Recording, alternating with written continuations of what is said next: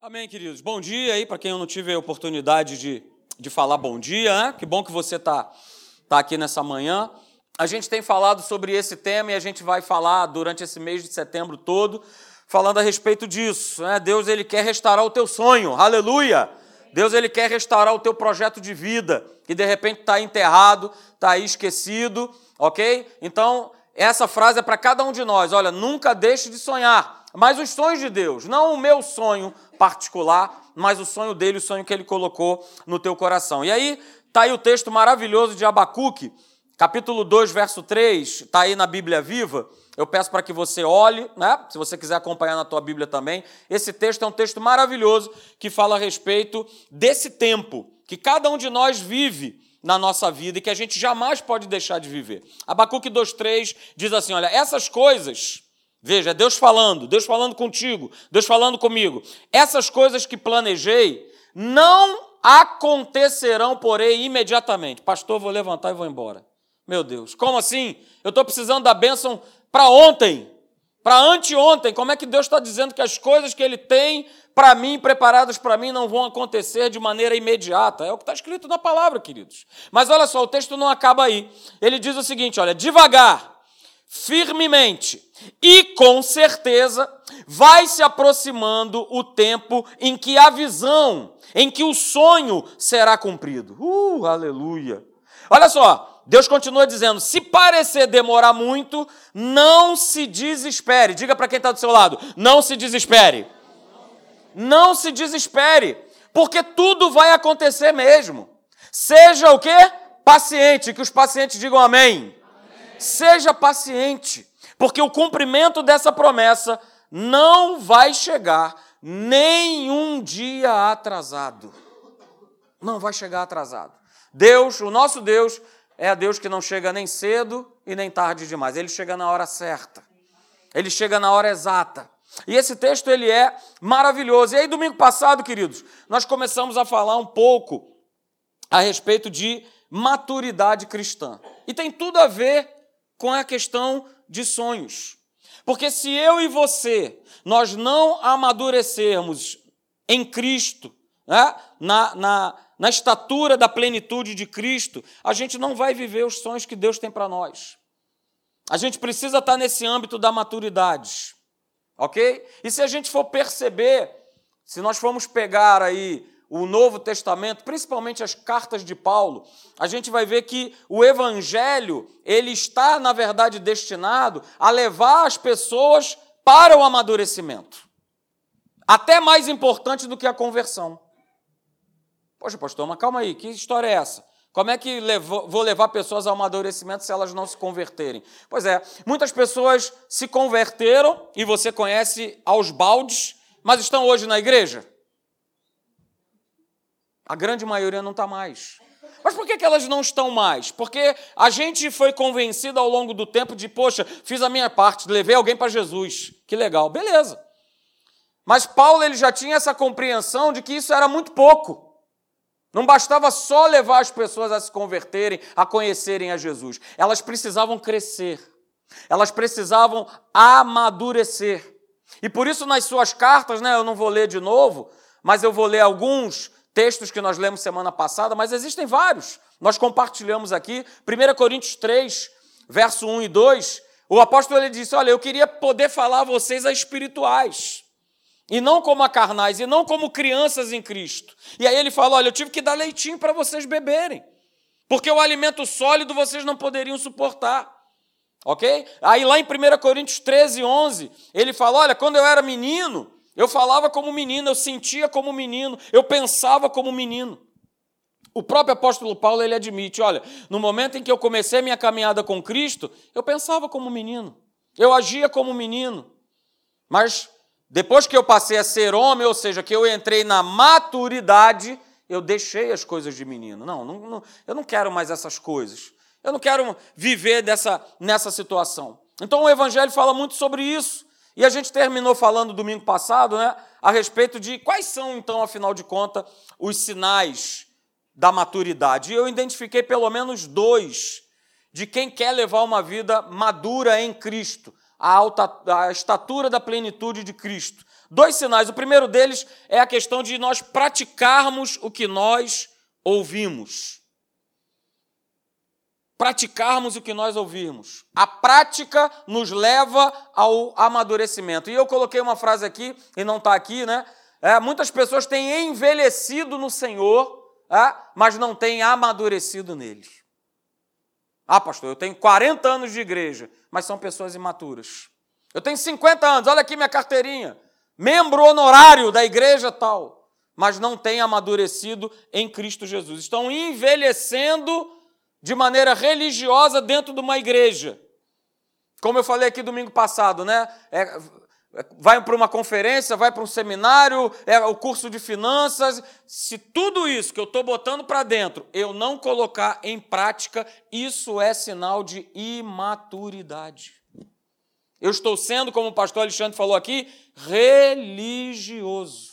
Religioso. A gente, a gente critica tanto, né? Outras, outras religiões, outras, mas muitas vezes nós estamos vivendo nessa religiosidade. Porque as coisas que nós recebemos não nos transformam, não nos modificam, continuamos sendo mal-humorados. É? Pastor Hélio fala uma coisa que, que é maravilhosa. Você quer, você quer ser a pessoa mais espiritual na face da terra? Levanta sua mão aí, porque eu também quero. E para você ser a pessoa mais espiritual da face da terra, sabe o que você precisa fazer? Pagar suas contas, não mentir, não dar volta no teu irmão. Eu estou sendo muito espiritual fazendo isso. Mas a gente acha que não. A gente acha que pelo fato de estar frequentando uma igreja, de que a gente está recebendo os textos bíblicos, ah, mas a minha vida com Deus está uma maravilha. Eu não pratico o que eu o que eu estou ouvindo. Eu não pratico o que eu ouço. Não é isso, né? Lá em Tiago a gente vê, capítulo 1, do verso 22 ao 25, ele declara, né, que a gente precisa ser o quê? A gente ouve a palavra e a gente precisa praticar. Porque se a gente ouvir a palavra e não praticar, a gente se assemelha o quê? A onda do mar. Vai sendo levado de um lado para o outro, de um lado para o outro, de um lado para o outro. Mas a gente está, não, mas eu estou na igreja, pastor, aleluia. É, glória a Deus, mas está vivendo na, na imaturidade. E com isso, a gente não vai vendo é, os propósitos, os planos, os sonhos de Deus se estabelecerem na nossa vida. E aí eu coloquei essa frase aí, né? Somente ficar exposto à palavra, ficar exposto à verdade, não vai resolver os nossos problemas. O que nós estamos fazendo aqui hoje é nós estarmos expostos à verdade. Estou falando textos bíblicos, estou né? incentivando você. Poxa, você está sendo exposto, mas não adianta. É isso? Não adianta tomar um banhozinho de sol assim, 10 minutinhos, opa, já está bom. Já está tá esquentando, eu estou ficando com calor, é melhor sair. Não, tem que tomar, tem que, como o pastor Hélio também gosta de dizer, né? Tem que queimar. Tem que queimar o cabra. Chega mais perto do fogo, vai chegando cada vez mais perto do fogo, vai sendo queimado. Por quê? Nós precisamos ser depurados. Nós precisamos passar por esse processo de depuração, não é isso que acontece com o ouro? Ele não vai sendo depurado, depurado, até ele ficar puríssimo. É o que Deus quer fazer na minha vida e na tua vida. Nós vivemos nessa maturidade. E o outro sinal que nós falamos é obedeça sempre a Deus. E nós demos os dois exemplos, que foi o exemplo de Abraão e o exemplo de José, que obedeceram a ordens de Deus, a, a vivenciaram situações que naturalmente era para os camaradas terem pendurado a chuteira. Não, chega, não dá mais. Não, não, calma aí. Eu Tu me prometeste ser o pai de uma grande e numerosa nação, e agora você está pedindo filho? Que história é essa? Não, não, bate. Já não tinha ninguém, consegui um filhozinho só no maior sufoco aí, eu e a minha véia. E agora estou tendo que pegar e sacrificar ele? Mas diz a palavra de Deus é que Abraão, conhecido como o pai da fé, e ele se tornou o pai da fé, o nosso pai da fé, porque ele não titubeou. Olha só, virou-se para os seus servos e declarou: Olha só, nós voltaremos. Ele não falou eu voltarei. O natural seria dizer: Olha só, aguenta aí embaixo, que eu vou aqui no monte e eu vou voltar. Não, não, aguenta aí, porque nós voltaremos. Abraão tinha expectativa no coração dele de que Deus ele era suficientemente poderoso para ressuscitar Isaac. Só que Abraão ele não tinha jurisprudência disso. Ele não tinha ouvido falar ou visto alguém sendo ressuscitado, mas ele acreditava no coração. Porque ele tinha, né, a palavra que a gente gosta muito, ele sabia que Deus poderia chamar à existência aquilo que não existe. E ele partiu com essa convicção para lá. E o sonho se cumpriu ou não se cumpriu através da vida dele? Hoje você está aqui por conta desse ato de fé. Hoje eu estou aqui por conta desse ato de fé. Porque ele não pestanejou, porque ele falou: não, eu vou embora. A mesma coisa aconteceu com José, né? Deus abriu um sonho para José de algo grandioso, de algo poderoso. E o fato dele ter obedecido a Deus só trouxe para ele complicação. A primeira complicação que ele teve foi com os irmãos, a segunda complicação foi ele estar lá na casa de Potifar e ter resistido né, às tentações, e por conta disso, ele vai lá para a prisão. Ele, é, ele foi falsamente acusado, lançado naquela prisão, mas ele não tinha dúvida de que o Senhor era com ele. Ele não tinha a menor dúvida. E em todos os lugares que José passou, mesmo em locais difíceis, de dificuldade, de luta, ele prosperou. Porque ele acreditou em Deus. Mas passou por momentos complicados. E nós passamos por esses momentos difíceis. Nós passamos por esses momentos que a gente vai ter que fazer uma escolha. E aí, vou obedecer a Deus ou não vou? Vou ficar com aquilo que ele me diz ou não? E ele resolveu ficar. E aí o salmista ele declara assim, olha, e nós terminamos com isso, né? Foi foi-me bom eu ter passado pela aflição, para que eu aprendesse dos teus decretos. Porque aí é que a gente vai ver, quer conhecer o crente, espreme ele. Quer conhecer o crente, espreme ele que você vai ver o que tem dentro. Se tiver maturidade, ele vai obedecer, ele vai entender que Deus está com ele em todo tempo, em toda situação, em cada combate. Mas o imaturo vai espremer e vai, ó, e vai correr, e vai pular fora. Ele não vai suportar, ele não vai aguentar, queridos. Não vai ter como. Então, né, pare de tentar entender como é que Deus vai resolver os teus problemas de maneira natural. Não, não entenda Deus achando que Deus vai achar um jeito naturalmente de resolver os teus problemas. Pelo contrário, comece a acreditar, comece a crer que Ele é o Deus do impossível e que Ele é poderoso para fazer o impossível, para mudar a tua história. E ó, Deus muda histórias do dia para a noite. Você pode concordar comigo nisso? Deus muda histórias do dia para a noite. E Ele não mudou, Ele continua sendo Deus. E aí, queridos, a gente começa daqui, ó. Cada promessa de Deus ou palavra empenhada conosco, quando nos gerar prazer e desejo de cumprimento no nosso coração, isso passa a ser a visão, o sonho de Deus para a nossa vida. Passa a ser o propósito dele, o desejo dele para cada um de nós. O que eu estou querendo dizer é o seguinte: quando Deus ele libera um sonho, uma visão, o nosso coração queima, o nosso coração arde. Porque Deus sabe que através de nós, se um sonho que Ele depositou no nosso coração, ele se cumprir, a palavra dele estará sendo exaltada, estará sendo glorificada. E foi assim que aconteceu com Abraão, voltando para falar de Abraão, né? em Gênesis capítulo 12, Gênesis capítulo 15, Deus dá a Abraão um sonho, Deus dá a Abraão uma visão. Cara, você vai ser um pai de uma grande nação. E olha só, um sonho, uma visão dada por Deus significa uma promessa. Aquilo que Deus depositou no teu coração é uma promessa dele, diretamente do trono dele para a tua vida. Então não duvide. Não duvide, não ache impossível, não ache que você não tem condição, não ache que você não merece, porque tudo isso o inferno lança em cima de nós para que a gente abrace e dizer, é, isso não é para mim, é, não, não tem como. Não, a, o sonho que Deus te deu é igual à promessa dele. Sabe por quê? Filipenses capítulo 2, verso de número 13, eu leio na versão NVI, diz assim: olha, pois é Deus, é Deus, quem efetua em vocês tanto o querer quanto o realizar de acordo com a boa vontade dele. É ele que faz. É ele quem efetua, é ele quem realiza, é ele quem coloca ações no teu coração e no meu coração. É ele. E no momento em que eu e você, nós nos tornamos novas criaturas, queridos, foi estabelecido é, entre nós e Deus uma relação muito estreita. Uma relação né, onde o coração de Deus é o nosso coração e onde o nosso coração é o coração de Deus. Passamos a ter a natureza dele no momento em que nós nos tornamos novas criaturas. Porque o nosso espírito estava morto, mas agora o nosso espírito está vivo. E um espírito vivo vai sempre ansiar, vai sempre buscar pelas coisas de Deus. Sempre vai desejar as coisas de Deus. E por isso eu digo para vocês nessa manhã: o maior gerador dos desejos, dos sonhos de Deus é o teu coração, é o meu coração. Esse é o maior gerador dos sonhos.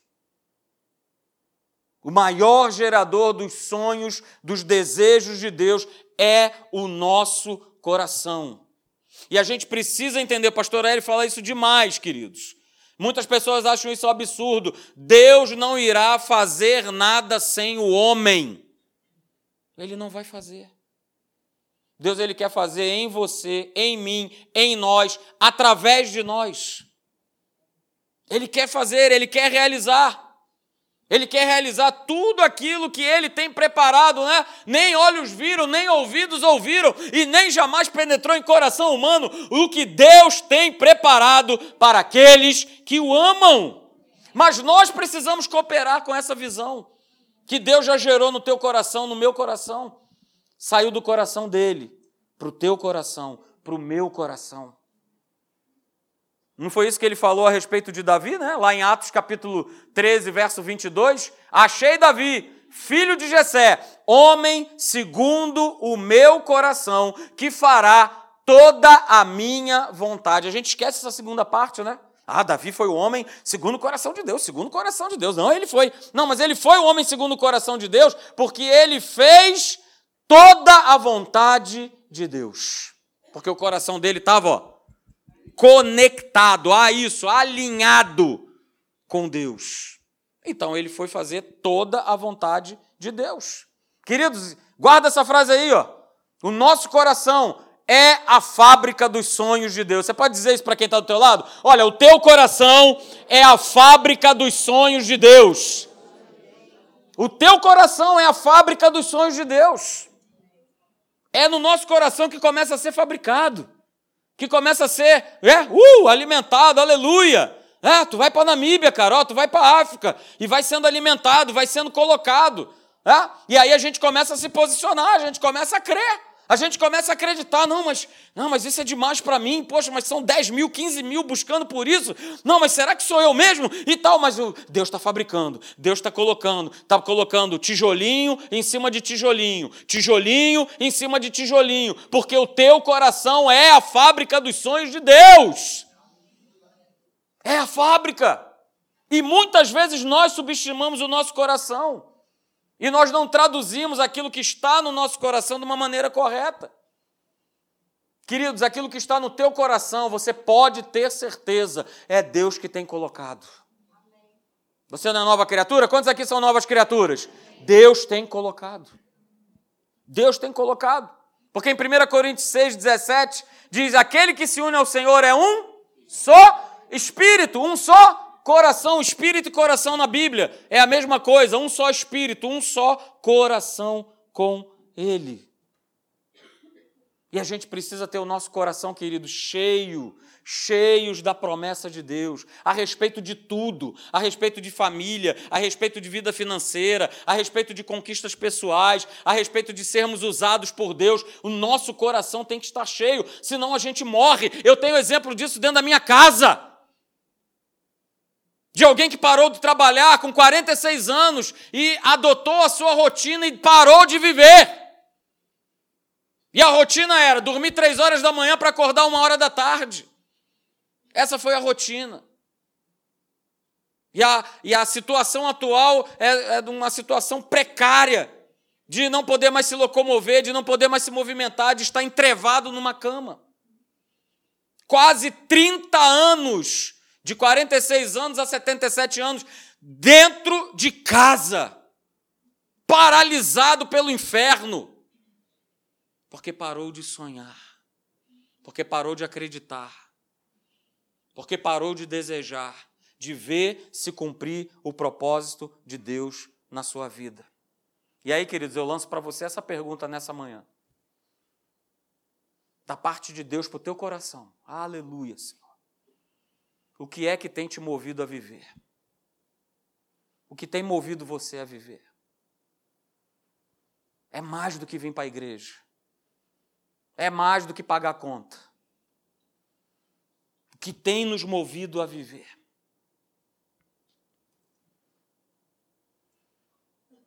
Porque se a gente tem vivido sem propósito, se a gente tem vivido sem um sonho de Deus, sem uma visão de Deus no nosso coração, a gente está apenas sobrevivendo, como todo e qualquer pessoa faz. Só estamos sobrevivendo, só estamos contando cronos.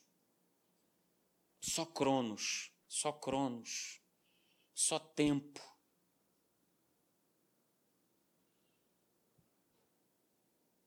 Eu vou responder para você essa resposta, essa pergunta.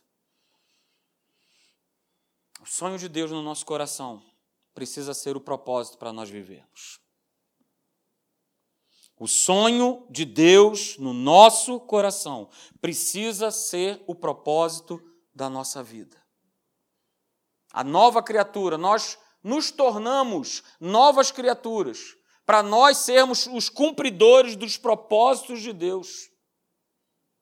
Não foi só para ter um título, não foi só para restaurar é, a comunhão que havia sido perdida. Não, foi para que nós pudéssemos cumprir os propósitos de Deus. E essa palavra, ela nos dá muitos propósitos de vida. Se você for abrir, você vai ver quantos propósitos Deus conta comigo e com você para nós realizarmos nessa terra, no tempo que Ele preparou para cada um de nós aqui. É mais do que trabalhar. É mais do que pagar conta. É mais do que simplesmente viver, queridos. Nós precisamos desse propósito, desse sonho de Deus, porque senão nós vamos é, ser que nem a história de Alice né, no, no, no País das Maravilhas. Se você não conhece, eu vou refrescar a tua mente. Num determinado momento, Alice, né, ela estava conversando com um gato. Você está lembrando da história? Ela estava conversando com um gato que estava em cima de uma árvore. E ela estava confusa né, em relação a que caminho ela, deve, ela deveria tomar. E aí ela perguntou para o gato qual era a direção que ela precisava tomar para sair daquele lugar, porque ela estava perdida. Ok? E ela pergunta para o gato: vem cá, qual é a direção que eu preciso tomar para sair desse lugar aqui? E o gato respondeu para Alice: olha, isso depende para onde você quer ir. E aí ela responde, como muitas vezes nós, nós respondemos, ela falou o seguinte: olha só, eu não me importo para onde eu quero ir. Eu não me importo, não faz diferença. Então o gato falou para ela o seguinte: bom, então se você não se importa para onde você quer ir, então não faz diferença nenhuma qual o caminho que você vai tomar. Mas existe um caminho. Alguém disse: Olha, eu sou o caminho, eu sou a direção. Eu sou o caminho, eu sou a direção, eu sou a vida, eu sou a verdade. Eu sou. Ele deu o caminho. Alice, para de, para de bobeira, para de bobagem. Existe um caminho sim a ser seguido. Mas nós precisamos, queridos, escolher.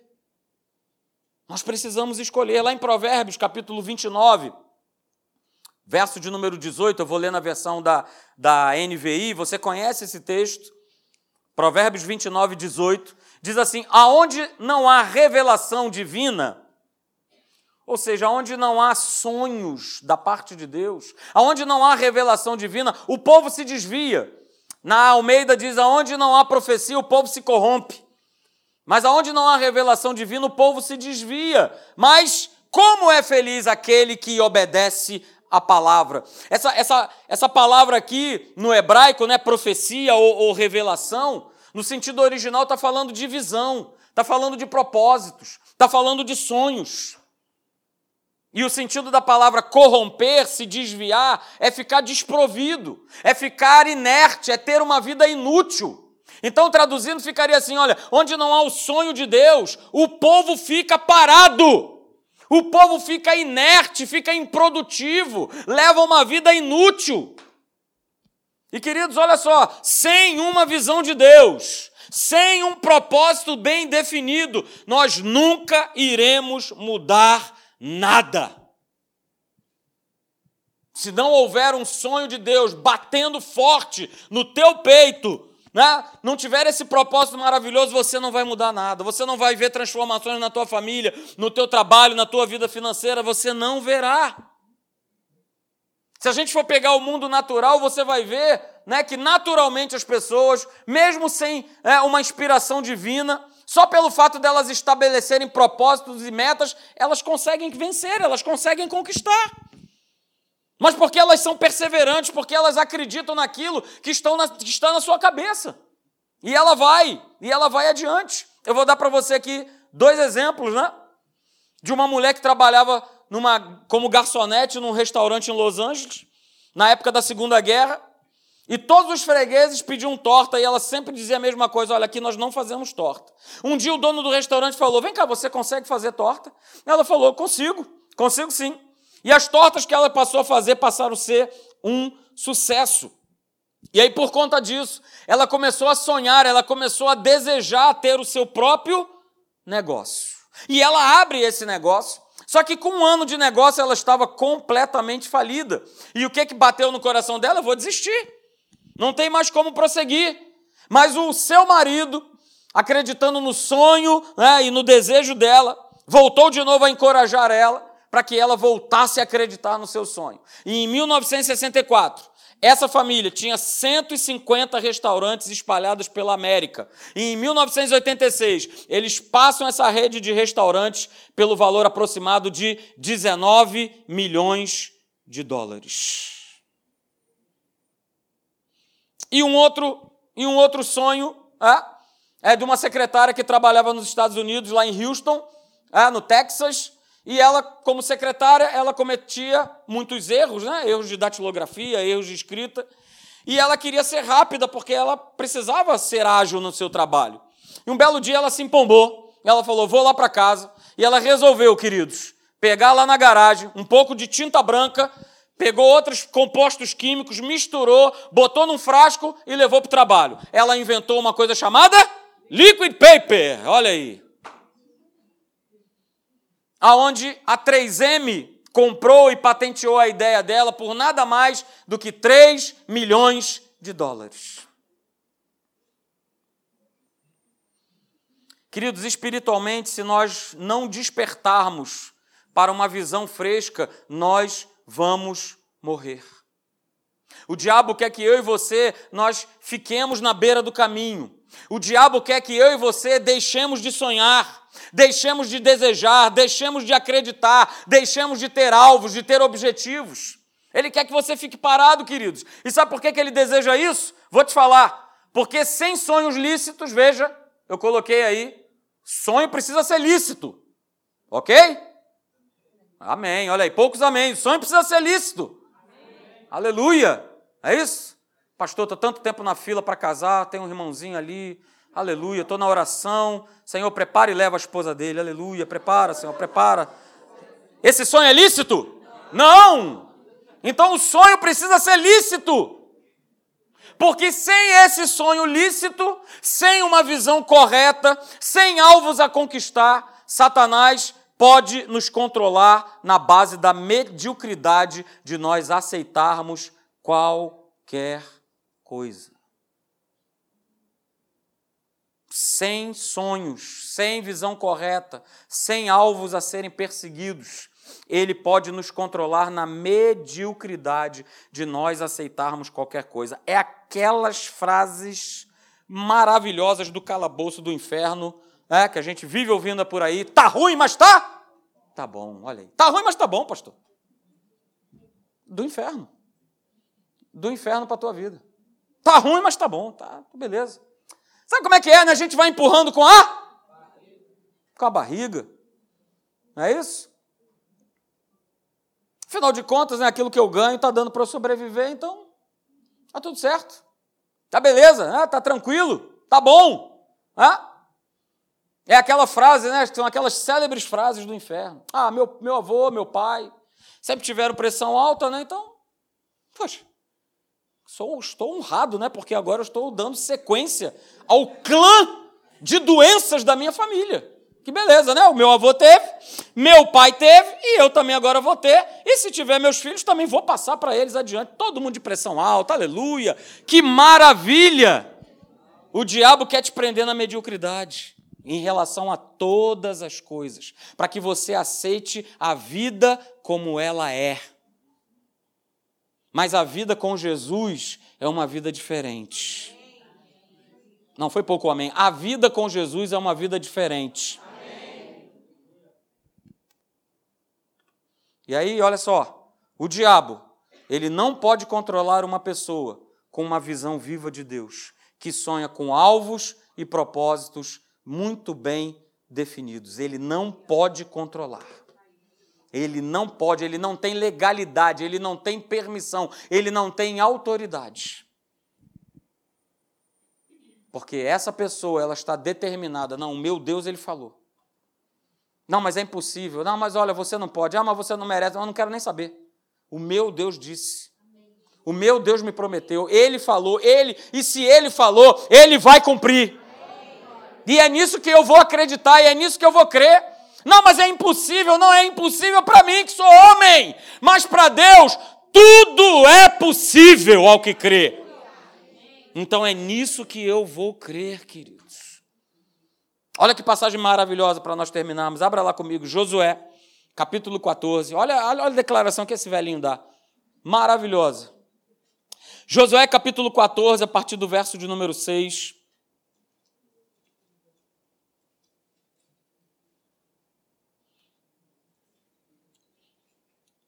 Declaração essa, queridos, que ele dá baseado na palavra, na promessa, no sonho que foi prometido a ele lá atrás. Ele não dá essa declaração de graça. Ele não dá essa declaração porque ele estava empolgadinho. Ele dá essa declaração porque ele estava embasado em uma palavra, num sonho que foi colocado no coração dele lá atrás, há 40 anos atrás. Olha o que, é que ele fala. Josué capítulo 14, verso 6. Diz assim: Chegaram os filhos de Judá a Josué em Gilgal, e Caleb, filho de Jefoné, o quenezeu, lhe disse: Tu sabes o que o Senhor, olha a promessa, o que o Senhor falou a Moisés, homem de Deus, em Cades Barneia, a respeito de mim e de ti. Tinha eu 40 anos quando Moisés, servo do Senhor, me enviou de Cades Barneia para espiar a terra, e eu lhe relatei como sentia onde? Uh, aleluia! Sentia no que eu vi? Não, no que eu vi, o pessoal lá, os outros dez espias já tinham dado relato, ó, oh, a terra é boa, mas não vai dar para entrar. Mas ele relatou como ele sentia onde? No? O coração é a fábrica dos sonhos de Deus. Ele relatou como ele sentia no coração. Não foi no que ele viu. O que ele viu. Você acha, você acha que Josué e Caleb viram alguma coisa diferente do que os outros dez viram? Vamos lá, vamos parar para pensar. Cara, eles viram a mesma coisa. Eles viram a mesma dificuldade, os mesmos inimigos, viu, viu tudo igualzinho. Deus não deu, não separou os dois aqui. Não, deixa eu botar vocês dois aqui à parte para vocês terem uma nova, uma diferente visão. Não, Deus não fez isso. Ele, eles viram a mesma coisa que os outros dez já viram. A diferença foi que eles decidiram se posicionar com aquilo que Deus havia prometido lá atrás, com aquilo que estava no coração era o que estava no coração.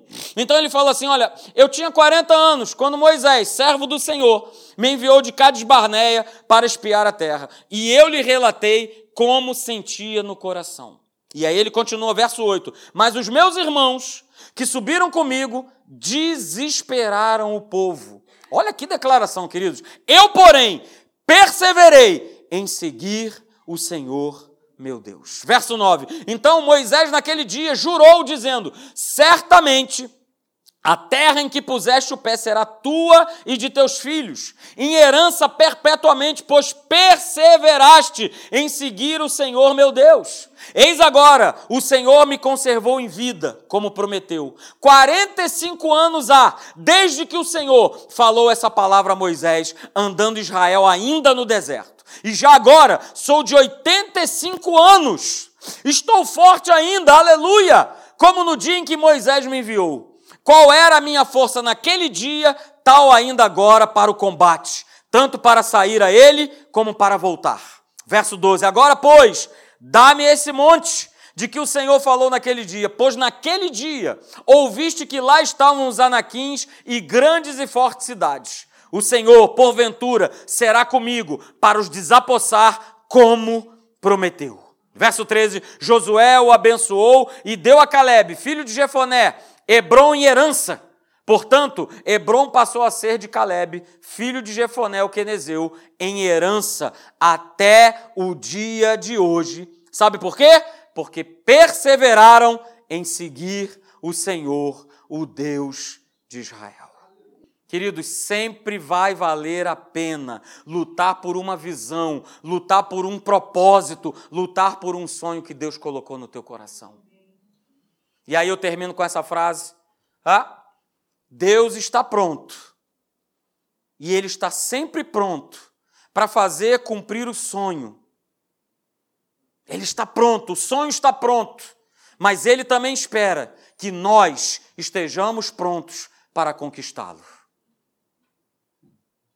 O sonho está pronto, o propósito está pronto, a visão já foi dada, mas ele espera que eu e você nos posicionemos, como nós vimos como, como Caleb fez, tomou posição. Ele só levou 45 anos para tomar posse daquilo que Deus havia prometido. Mas ele tomou, Deus o conservou vivo, conservou-o com saúde, para que ele visse se cumprir o propósito, o plano, o sonho, a visão que Deus havia dado lá atrás a Moisés a respeito daquela terra.